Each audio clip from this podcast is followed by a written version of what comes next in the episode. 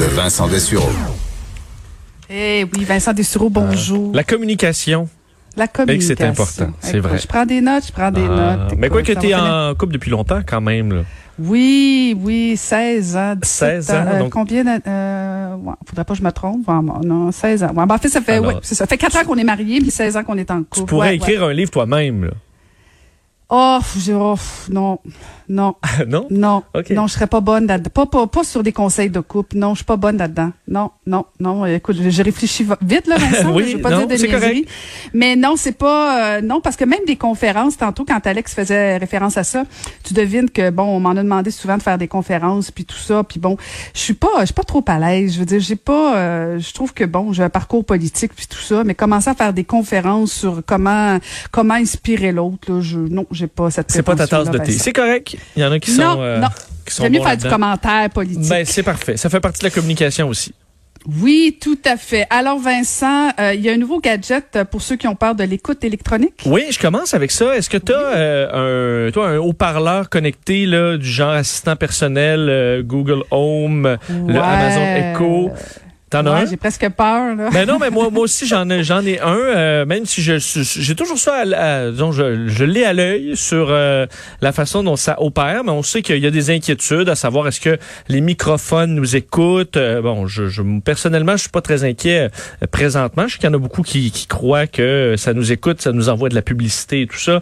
Euh, et euh, bon, le- les micros là sont supposés être inactifs à part pour le, le mot déclencheur. Dans, on sait que pour le Echo c'est Alexa et pour Google je le dirais pas pour rien pour pas déclencher les choses chez vous. Mais euh, le, le Echo c'est un nouveau gadget qui vient d'être lancé qui s'appelle le Alexa Gate qui a pour but de rassurer les gens qui sont inquiets de se faire écouter par leur appareil euh, assistant personnel. On comprend que si vous êtes vraiment nerveux, euh, vous pouvez le botter, euh, l'envoyer dans les vidanges là, ou donner un coup de marteau. Ça, on comprend. Mais des fois, dans un couple, tu parlais d'un couple, il faut trouver un terrain d'entente. Alors, s'il y a un membre du couple qui veut vraiment un assistant personnel, vous, ça vous fait vraiment peur, ben, vous pouvez vous équiper du Alexa Gate, qui est un petit appareil donc qui s'installe sur l'assistant personnel, un peu comme un gros couvercle, et qui va avec des ultrasons euh, enterrer, en fait rendre inactif le micro de l'appareil. Alors, ça fait toujours un son euh, qui est inaudible pour l'humain, mais qui, en quelque sorte, brouille au complet les microphones de l'Amazon Echo. Et si tu veux le reprendre le contrôle, tu as tout simplement à taper des mains trois fois, là, comme le, le clapper. là. On s'en souvient qui Ah, allumait les lumières oui. et qui éteignait dans le temps des fêtes. On avait ça, ça, puis Ah, le c'était le chia fun, pet. ça.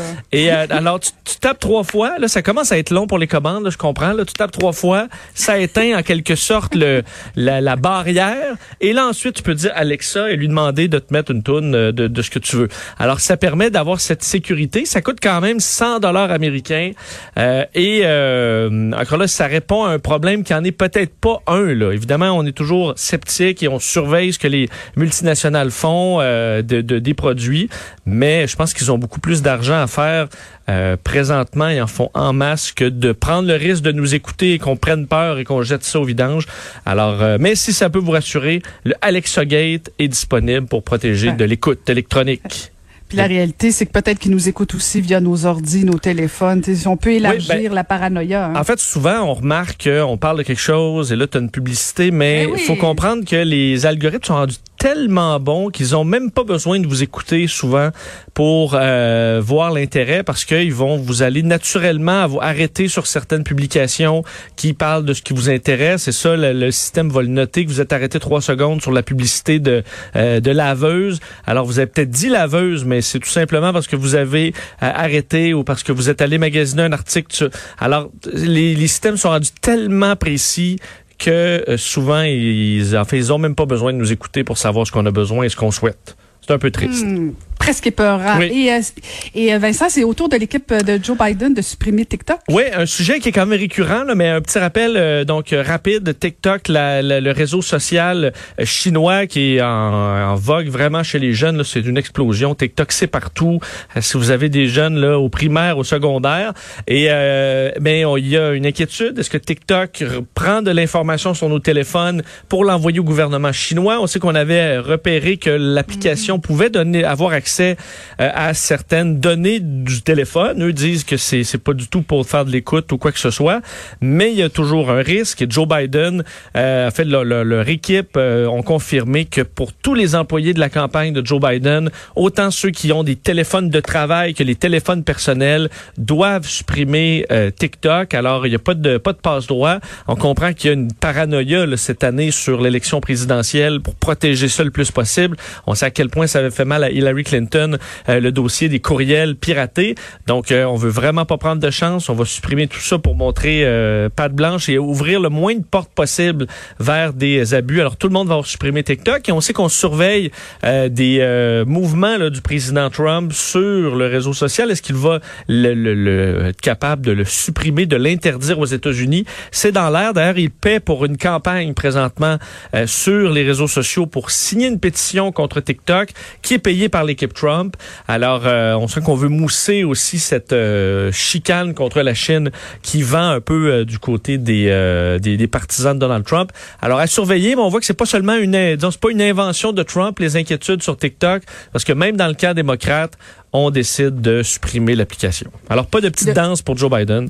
Ben non, puis de toute façon, euh, Vincent, comme tu le disais, là, c'est, beaucoup de jeunes. Jusqu'à quel point ces jeunes-là votent euh, ben, en fait, aux élections américaines? Je me pose la même question parce qu'un qui utilise, celui qui utilise là vraiment TikTok beaucoup, c'est Jack Meeting du NPD.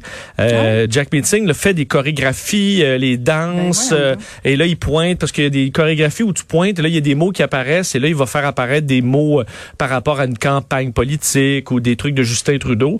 et où c'est, je trouvais ça habile à la fois, mais est-ce que c'est ça a quelconque utilité, sachant qu'un enfant de, de 12 ans euh, qui voit Jack Meeting danser ne pourra pas de toute façon voter pour lui avant euh, plusieurs années?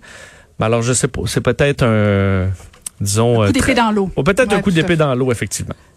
Et tu as du nouveau sur le port du masque? Oui, deux petites choses. théorie? Sur le, ben oui, un peu. Euh, en fait, une inquiétude pour les systèmes. On parlait de d'écoute électronique et de surveillance.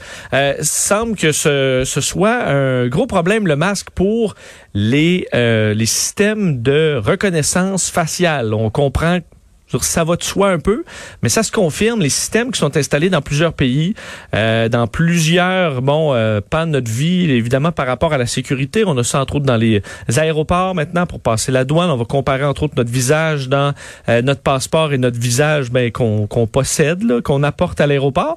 Alors, euh, il semble que le port du masque augmente le niveau d'erreur de façon dramatique. en fait, le niveau d'erreur passe de 5 à, à, entre 5 et 50% lors du du masque selon euh, bon l'institut américain qui surveille ces euh, systèmes-là.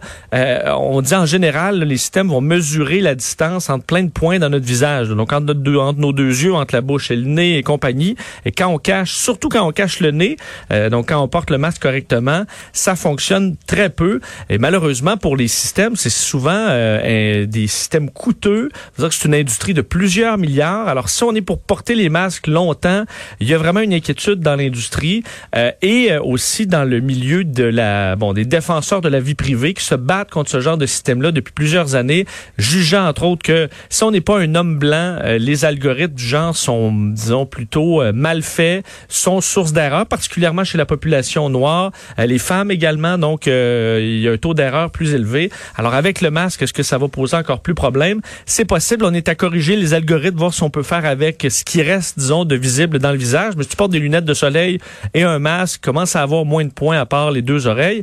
Et l'autre histoire euh, par rapport au masque, euh, on avait une inquiétude et Dr Arruda l'avait aussi, comme l'OMS à une certaine époque, de dire bon, si on dit aux gens de porter des masques, est-ce que ça va leur donner un faux sentiment de sécurité et ils vont négliger les autres mesures. Hein, on nous a répété ça, il faut donc c'est le lavage de mains et tout ça. Faut pas penser qu'en portant le masque on est rassuré.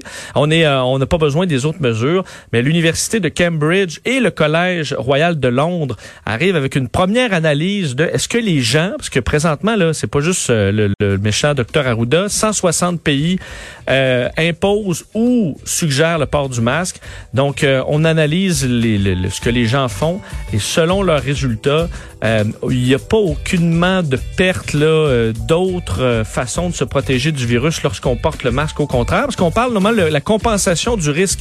Généralement, quand quelqu'un porte un casque, il va avoir tendance à rouler plus vite. Alors c'est pas toujours plus sécuritaire, mais pas dans le cas du masque Les gens, au contraire, sont plus conscientisés. Alors, pas d'inquiétude à ce niveau-là. Une inquiétude qu'on avait peut-être quelques, quelques mois dans la santé publique, mais qui, euh, qui disparaît peu à peu. D'après moi, Vincent, on n'a pas fini d'en parler du masque. Hein? Oh non, je pense. On prendrait même une petite pause des fois de quelques jours. Hein. Oui, oui. Ben, prends une pause d'une heure, on t'écoute à 13 bon. heures. Salut.